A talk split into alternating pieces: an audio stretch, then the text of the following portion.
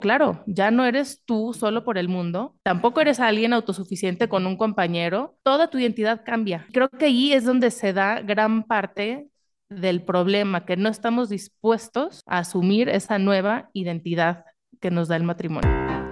Buscaminas, el podcast. No se pendeje, cuestiona lo que ves.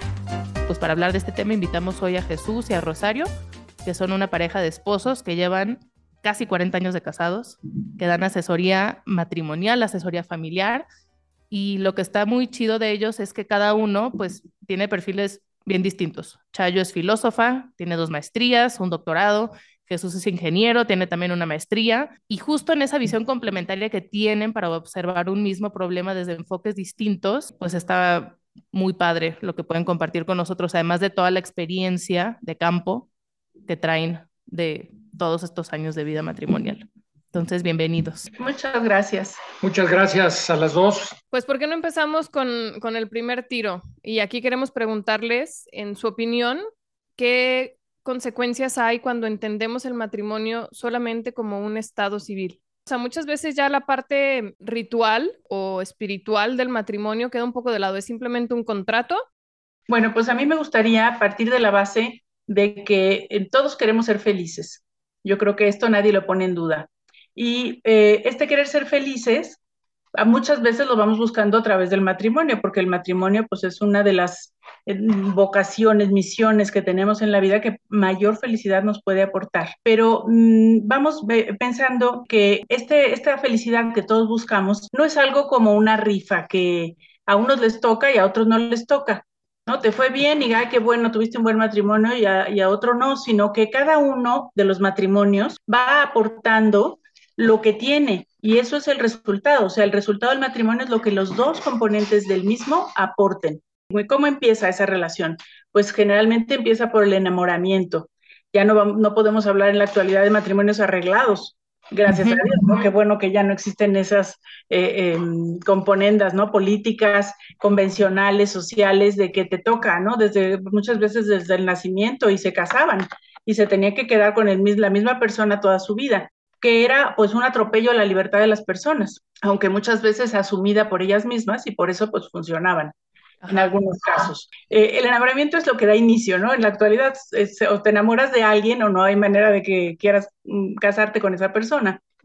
Y ese enamoramiento es algo en el que idealizas mucho al, otro, le ves mucho las cualidades y poco los defectos, eh, y si los ves, pues se los encubres bastante o los comprendes o tratas de minimizarlos. Y este amor es un amor muy bonito, es afectivo y te hace sentir mariposas en el estómago, pero todavía no es el amor necesario para el matrimonio.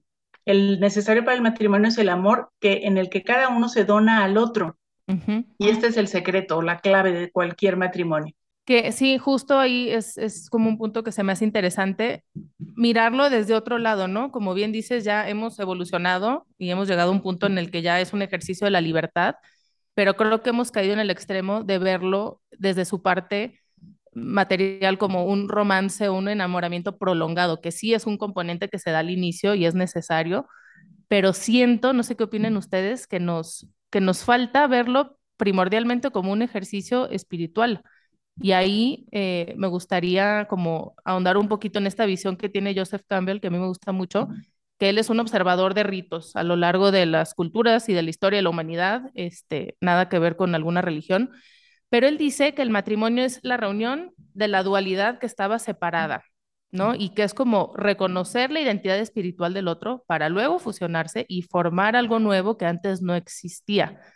Entonces a mí esto sí me vuela muchísimo la cabeza porque es como, claro, ya no eres tú solo por el mundo, tampoco eres alguien autosuficiente con un compañero, toda tu identidad cambia. Creo que ahí es donde se da gran parte del problema, que no estamos dispuestos a asumir esa nueva identidad que nos da el matrimonio. Tienes mucha razón en lo que dices.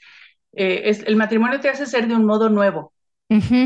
Esa nueva identidad que constituye el nosotros. Y es un acto libre, un acto consciente y libre por el que cada uno de los dos eh, conscientemente decide entregarse al otro y decide entregarse al otro para qué? Para hacerlo feliz, justamente para que el otro alcance gracias a esa unión con, contigo, esa misión que tiene la vida y ese, esa plenitud que puede alcanzar y que no alcanzaría si no estuvieras tú presente, porque le aportas otro lado que, del cual carece y que tú le puedes sumar. O sea, al matrimonio vamos más a sumar que a restarle al otro.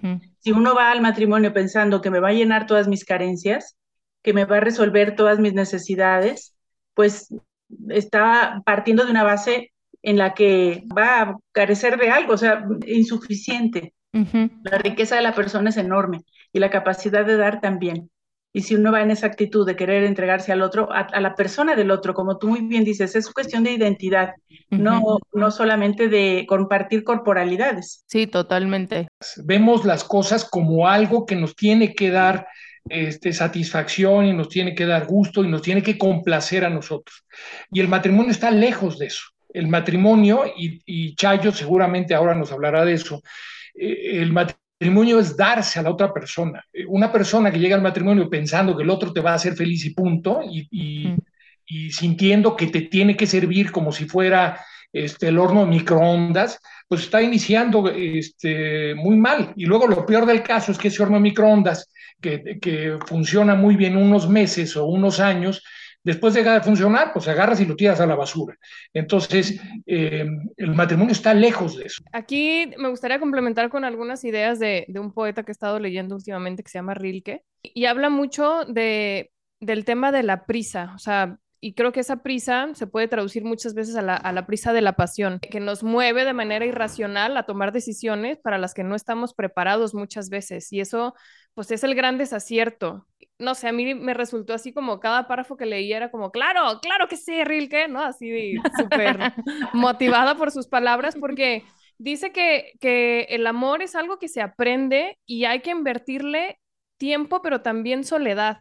O sea, y esa soledad yo la asocio mucho como con esos silencios interiores donde nos, nos encontramos más a profundidad, donde lo que decías Jesús, ¿no? La cultura que, que, simplemente quiere tener y es más como prestaciones de servicios, pero no de encuentros. Nos queremos alejar de todas las sensaciones negativas y eso ya lo asumimos como malo. Y no, pues porque es justo en la soledad donde eso, esa experiencia o esa emoción negativa la tengo que profundizar y saber qué me está diciendo y qué información me está arrojando sobre mí mismo. Y me encanta esta idea de Rilke que dice que el amor es el más alto testimonio de nosotros mismos. Está muy cabrón, o sea, es la prueba suprema para la cual todo lo demás no son sino preparativos, o sea, es como el examen final. Entonces tenemos que prepararnos, tenemos que trabajarnos y también insiste en que la única responsabilidad en el amor es la de trabajarnos a nosotros mismos. Y eso es como asumir esa responsabilidad de no estar queriendo, como tú decías, Chayo, llenar mis vacíos en la otra persona, porque entonces va a fracasar, nunca va a ser suficiente eso. O cambiar al otro, ¿no? También aplica ahí. También cambiar al otro. Como que está bien interesante estas cosas que están diciendo porque dan muchísimo campo de profundizar culturalmente qué es lo que nos está pasando, que no estamos pudiendo llegar ahí. Y entonces, pues sí, el matrimonio es una... Es, es un corset que amarra, que limita, pero híjole, su profundidad es enorme, es apasionante cuando así se comprende en su dimensión espiritual y las demandas también que requiere, ¿no? Y luego hay que alejarse de una creencia muy extendida, que es tratar de pensar que el amor es un sentimiento. El amor no es un sentimiento, el amor es mucho más un querer amar, un querer entregarme, un eh, dar el cariño a alguien porque quiero, no porque lo siento. Eh, Ahora, si además lo siento, es maravilloso. Qué bueno que acompañe el sentimiento a, ese amor. Es más perfecto un amor que, lleva sentimiento, pero puede carecer de él también. A una madre que se levante a las 3 de la mañana a darle de, comer a su hijo, pues no creo que sienta mucho placer ni, ni que esté muy, agradable, muy contenta con el hecho. de hecho, no. Es donación. Pero es donación, exacto. Lo hace porque el bebé lo necesita. Alain de Botton, que es un filósofo que él decía que cuando le preguntan que cómo sé cuando es la persona adecuada para mí, y él contesta así como, pues no lo, no lo vas a saber, lo vas a decidir. O sea, es una decisión tuya, no es algo que si te vas a guiar por lo que vas a sentir, puta, pues buena suerte, ¿no? Sí, porque el sentimiento, entre otras cosas, va y viene. No siempre podemos estar de buen humor, no siempre podemos estar contentos o, o muy en paz, estables. Eso fluctúa. Y Daniel ha dicho algo muy interesante también, que la pasión a veces nos nubla. Cuando la pasión física, la entrega del cuerpo, es, es algo muy padre, muy fuerte, puede nublar para conocer a la otra persona.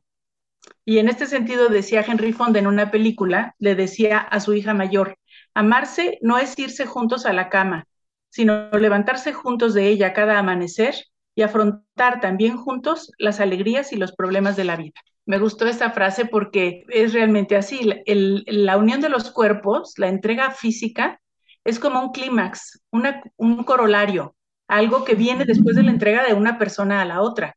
Cuando la otra te ha entregado todo su ser, pues claro que tú te puedes entregar ya corporalmente también con toda confianza. Pero a ver, volviendo ya al matrimonio, este, donde pues esto obviamente la entrega corporal es un, es un hecho, o sea, es un requisito. Es un requisito. Ajá. A mí me gustaría como volver a, a, la parte de la donación. Entonces, profundicemos un poquito más en la donación porque creo que ahí hay muchísima resistencia cultural y personal, ¿no? O sea, obviamente digo cultural porque pues obviamente crecemos en medio de una cultura que nos está informando la manera en la que pensamos y percibimos las realidades, en particular esta de la que estamos hablando, que es el matrimonio. Entonces, ¿cómo se da la donación y cómo la donación lleva a la transformación del yo dentro del matrimonio? O sea, ¿cuál es la riqueza que hay ahí? Porque tú dices, es un camino que puede ser muy pleno, híjole, pero pues si nos vamos a los números, no parece que sea así, porque cada vez hay más divorcios, cada vez menos personas aguantan y aguantan menos tiempo. Entonces, ¿cómo se da esa transformación y, y cuando se logra, ¿qué, ¿qué se gana que no se gana en otro lugar o en otro camino de, pues no sé, de simplemente tener parejas eventuales? Pero a veces como que nos estamos eh, resistiendo a darnos porque vemos todas las cosas negativas que tiene, que implica un esfuerzo, que si no me va a corresponder, o me van a ver la cara, o me va a traicionar. O sea, si, si tú te quedas en, el, en, en, lo que cuesta, que con eso hay que contar. Es evidente que eso es difícil. Si no valiera la pena, no le invertiríamos tanto. Totalmente. Sí, sí, sí, sí. Y vuelvo a, a mi, a mi querido Rilke, Dice que es un camino muy difícil, es, es, lo más difícil, pero justamente porque es difícil vale la pena. Quisiera acotar con una idea de Byul Chung Han de, en su libro La agonía del Eros y usa mucho el concepto de la muerte como un eje que atraviesa la experiencia del amor, ya sea que se viva desde, desde un lado narcisista, que es un poquito lo que nos exponías Jesús, de, desde el utilitarismo, desde el yo, yo, yo, de la búsqueda de mí mismo, cuando el otro se vuelve un tener, no un ser, a quién conocer, pues entonces me, me meto en mí misma en una experiencia de muerte, que es lo que él llama la depresión. O sea, dice que estamos viviendo una pandemia de narcisismo que nos lleva a la depresión. Y por el otro lado dice que la, la, esencia del amor también implica muerte, pero en un sentido opuesto, porque presupone el morir a uno mismo, o sea, la renuncia a sí mismo. Nos morimos en el contacto con el otro, o sea, como literal, o sea, yo eh, me encuentro con el otro y eso me va a llevar como a deshacerme de todo lo que creía que era yo, pero simplemente para volver a conocerme a mí desde un lado más profundo. Pero para que eso suceda, se necesita que haya la donación antes, ¿no? O sea, el otro se dona a mí y ahí me acuerdo con esto, Chayo, de algo que tú dices mucho que es nobleza obliga. O sea, si el otro se dona, se dona, yo no me puedo resistir a eso. Entonces es como irme como deshaciendo de eso que creía yo ser para encontrar otros modos más auténticos en esta nueva identidad del nosotros, ¿no? Pero el tema es que, pues, ¿qué pasa si ambos nos quedamos en una visión narcisista del amor? En vez de transformación, pues, colapso, ¿no? No llegas a amarte realmente. De hecho, no hay amor. No hay. Sí. El don de sí es la médula, es la, es la esencia del matrimonio y la esencia de la felicidad también. Y esto se ve claro en un ejemplo. Cuando tú no te quieres comprometer, cuando tú no quieres dar tu libertad, cuando tú no quieres entregarte algo, es como si eh, quisieras escoger una profesión. Antes de elegir cuál quieres, tú tienes la capacidad de elegir a cualquiera, infinitas posibilidades, pero se quedan en pura posibilidad si no te entregas a una. En el momento en que decides, voy a ser médico, me voy a entregar a esa profesión, vas a hacer muchísimo bien y vas a ayudar a muchísimas personas, porque ya hiciste realidad esa capacidad de entrega que tú tienes. Pero mientras te quedes en, el, en la orilla y digas, no, yo, yo no la quiero usar porque porque me va a obligar a muchas cosas, me va a costar mucho trabajo, voy a tener que estudiar, me va a llevar horas de, me va a quitar horas de sueño o lo que fuere, pues se queda en pura posibilidad, sí, grandiosa posibilidad, pero pura posibilidad, nada real. Damos por hecho este principio de que es una donación total y donación lo que implica es yo quiero a aquel que, que escogí aunque no me apetezca porque he decidido que lo voy a querer. Partiendo de ese principio, entonces resulta que hay una serie de cosas que nutren el amor, minúsculos gestos, minúsculas diferencias que tienes para con tu pareja, evitar esas cosas que le molestan al otro, evitar aquello que no le agrada.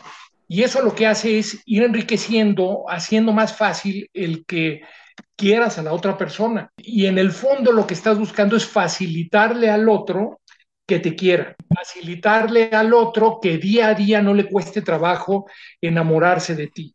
A, través de estos gestos, estas deferencias a lo largo del día. ¿A qué te refieres con deferencias? Este, pequeños detalles, este, cosas que, que, le agradan, cualquiera que sea, desde eh, un detalle de darle un beso o un detalle de regalarle una flor o cosas de ese estilo que van enriqueciendo el amor. Y, y en el fondo lo que sucede es que estás tratando de volverte a enamorar de esa persona a la que le dijiste que sí, a esa persona que escogiste, cada jornada. Ese es como, como el fondo del asunto. Y para eso hay que evitar que el trabajo te absorba eh, y dejar un espacio para tu cónyuge. Hay que buscar cosas como la alegría y el buen humor en la familia. En fin, hay, hay cosas que enriquecen el amor, hay cosas que ayudan a que esta transformación del yo te haga ver hacia el otro, te haga ver hacia nosotros.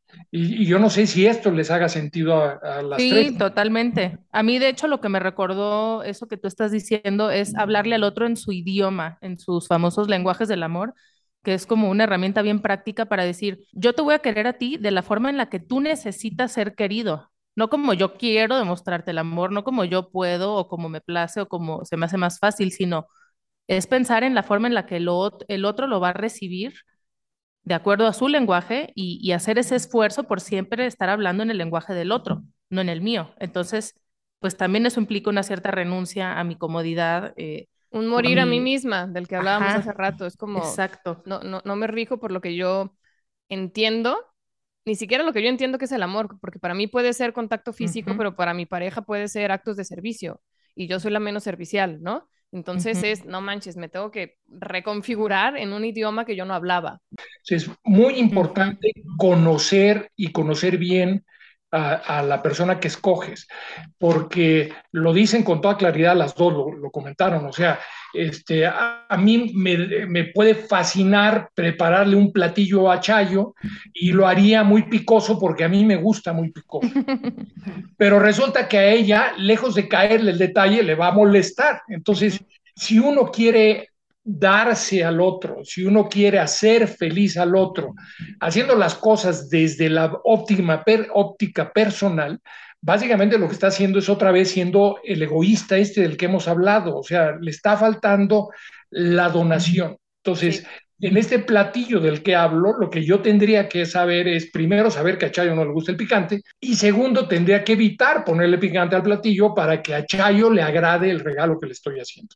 Y todos, todos, todas las personas, por más mm, carencias que hayan tenido, todas tenemos esa posibilidad de entregar algo muy valioso a los demás. El problema a lo mejor es cuando esperas algo a cambio, ¿no? O que condicionas tu, tu entrega o tu dar a que tú también recibas. Totalmente. Yo creo que en ese punto que dijo Jesús está mucho de la problemática, o sea, el dar sin esperar, o sea, mucha gente lo ve como me están viendo la cara. O sea, ya yo no, voy, yo no, voy, a ser aquí la pendeja, ¿no? Queremos ver el, luego, luego la recompensa, porque sí estamos muy acostumbrados a tener este, esta recompensa instantánea e inmediata en, el mundo en el que nos tocó vivir. Y creo que, que hace falta eso, como decir, yo le voy a apostar a esto y voy a sembrar y voy a sembrar. Obviamente no estamos hablando aquí de relaciones abusivas y maltrato, o sea, de gente que te golpea y eso no. Estamos hablando de un matrimonio normal de dos personas que se quieren querer más y mejor y no encuentran cómo, no saben cómo y, están como un poco estancados este, o no ven salida, ¿no? Evidentemente estamos aislando los casos ya que traen otras problemáticas más complejas. Ahora, incluso en la, en la vida cotidiana de dos personas que se quieren, puede haber eh, de parte de alguno de los dos algún acto egoísta que diga, ah, bueno, pues ahora vas a hacer las cosas como yo quiero porque ya te entregaste a mí y entonces ahora vamos a hacerlo así y tampoco hay que conceder todos los caprichos. O sea, el amor no es el ceder en todo, el, no mantener una dignidad, sino el, buscar el bien del otro. Y el bien del otro es su bien real y objetivo, o sea, no sus caprichos ni sus necedades. Si cae en eso, habrá que hacerle ver de buena manera, pues que eso no es así, que no puede ser así. En, en alguna terapia me aconsejaban que se me hizo súper buena, como una, muy práctica, aparte era un hombre también, ¿no? Que son como más, más concretos y me decía, o sea, se vale decir que no a muchas cosas, pero lo que tiene que orientar el sí o el no es el bien común. O sea, hay veces que un no eh, es, va a abonar a ese bien común y hay veces que el sí va a abonar al bien común y a veces pensamos pues que que ser buena pareja es siempre decir que sí, siempre conceder, como abonando un poquito a lo que dices, Chayo. Exacto, porque tú decías, nadie quiere ser pendejo, no es que no se trata de eso. Efectivamente no, no, no, no queremos el ceder, ceder, ceder por el hecho de ceder, sino buscamos el bien del otro y, en ese bien decimos, no, si esto te conviene, te lo doy. Como cuando a un niño chiquito no le das el cuchillo. Claro. No te lo dices, te vas a hacer daño. Y si conviene a nosotros, ¿no? También. A ver, creo que ya hemos estado como eh, redondeando varios conceptos, sobre todo a mí me, viene mucho como la donación, ¿no? Es de lo que más he estado hablando en, estos minutos de, plática, pero me gustaría eh, preguntarles, aunque ya lo estoy medio intuyendo, en todos estos años que llevan asesorando matrimonios, supongo que han visto patrones, aunque haya variedad de problemáticas amplia, pero que cuando llegan a la raíz, o sea, como que siento que muchos problemas son las ramas, ¿no? Pero, pero si los acotamos a una o algunas raíces, según su experiencia, ¿cuál sería como el más recurrente? O sea, ¿qué, qué cosas, si se sana desde raíz, te evita todas las, las ramas que pueden salir de ahí? Esa es la pregunta más complicada. Pero bueno, ¿qué dice Chayo? Pues yo pienso que lo que hay de fondo y el núcleo de la mayoría de los problemas matrimoniales es el egoísmo. Cuando los dos, en vez de verse de frente y dedicarse a buscar la felicidad del otro, empiezan a verse a sí mismos y a buscar su propia satisfacción. Ahí es cuando como que vamos en sentido contrario. O sea, si el amor es mirar hacia el otro y darle al otro y buscar su felicidad, es cuando tú te, te, te volteas a ver a ti mismo y solo ves tu ombligo, pues ya eres incapaz de nada más. Eh, evidentemente, yo creo que la, la, respuesta que te acaba de dar Chayo es, es como muy profunda. O sea, realmente en la medida en que no hubiera egoísmo es que el matrimonio estaría navegando por un camino con un viento mucho más favorable. Claro. Hay muchos otros problemas que, que se ven eh, de manera recurrente en los matrimonios. Por ejemplo, uno este, muy común es la familia política, el mm. manejo de la lana, eh, el tema de sexualidad, que, hemos comentado de pasada, este, y desde luego que yo creo que el, que el que se oye más, o sea, cuando llegan los matrimonios, es no nos comunicamos bien. Y la verdad es que la palabra comunicamos se esconden muchas cosas, pero hay eh, una serie de cosas. Ahora, en, en consejería matrimonial, en asesoría eh, matrimonial, eh, lo que hacemos es ir trabajando cada uno de estos temas que van apareciendo para cada una de estas problemáticas, pues hay cosas que puedes hacer y que puede ayudar a que la relación vaya fluyendo. A mí, si, si me lo permiten, me gusta, este, por el tema de comunicación, me gusta una reflexión que hace Gottman para que no vean que nada más ustedes leen, que, han sacado a no sé cuántos autores y yo no he dicho ninguno, pero bueno. Lánzalo. Gottman, habla de que hay cuatro jinetes este, apocalípticos en la comunicación. Y yo creo que estos son consejos que le viene bien a cualquier matrimonio para que los escuche y lo que habría que hacer mientras los escuche es ir viendo cuál de esos jinetes es el jinete en el que estoy yo. Este, y luego sucede que no nada más estoy en uno, sino dos o en tres de los jinetes. Pero el primer jinete del que habla Gottman es la crítica. Entonces, básicamente el jinete de la crítica lo que quiere decir es que se centra en los defectos de carácter o de personalidad del otro, en lugar de concentrarse en uno mismo. O sea, yo no puedo arreglar a la otra persona. Tú hablas y opinas agarrándote de lo malo del otro. Ya algo comentaba Chayo hace un rato de, este asunto. Y básicamente lo que estás buscando es echarle la culpa al otro es eh, ponerle los aspectos negativos al otro, atacar su personalidad. Entonces, la crítica es un jinete este, apocalíptico bastante recurrente. Un segundo jinete es la actitud defensiva y eso consiste en tratar de protegerse a uno mismo. De alguna forma es como si percibieras un ataque de la otra, de la contraparte, y tú lo que haces es escudarte. Y, y básicamente lo que lo que buscas es decir, el problema no soy yo, eres tú. Este, este es el típico que cuando te están echando un rollo, para usar su terminología, te echan el rollo y tú estás, mientras escuchas el rollo, estás pensando, ¿qué le voy a decir? Bueno, esa es la actitud defensiva. Hay un tercer jinete, que es la evasión. Entonces, este es, me voy a meter a un castillo y me voy a, a proteger por las murallas del castillo. Y básicamente esto lo que implica es que te alejas del conflicto, eh, te alejas de la eh, pelea que tienes con, con tu contraparte, dándote cuenta que estás perdiendo la oportunidad de arreglar alguna cosa o de sacar a flote y solucionar algún problema que tienen ahí. Y luego el último es el más grave de todos, que es el desprecio. El, desprecio es aquel en el que tú te sientes superior al otro y entonces ya eres el perdonavidas y lo ves desde arriba y diciendo, ay, otra vez viene con su rollo, este, y, siempre este desprecio se alimenta con pensamientos negativos personales y pensamientos negativos sobre el otro, lo cual es gravísimo. Entonces, yo creo que en la medida en que cada uno de nosotros hagamos conciencia de que para ayudar a la comunicación hay que tener cuidado con estas cosas, eh, la cosa puede fluir más en el ámbito de la comunicación. Me encanta, sí, me, gusta que sean como cosas muy concretas que, que, podemos llevar a la acción. Y aquí yo nada más agregaría dos que tenía como en la mira. Una es de, del filósofo Alain de Botton, que es, está muy chistoso ese señor, es un inglés con humor, así el estereotipo de señor inglés, chistoso él. Y es excelente, es muy inteligente.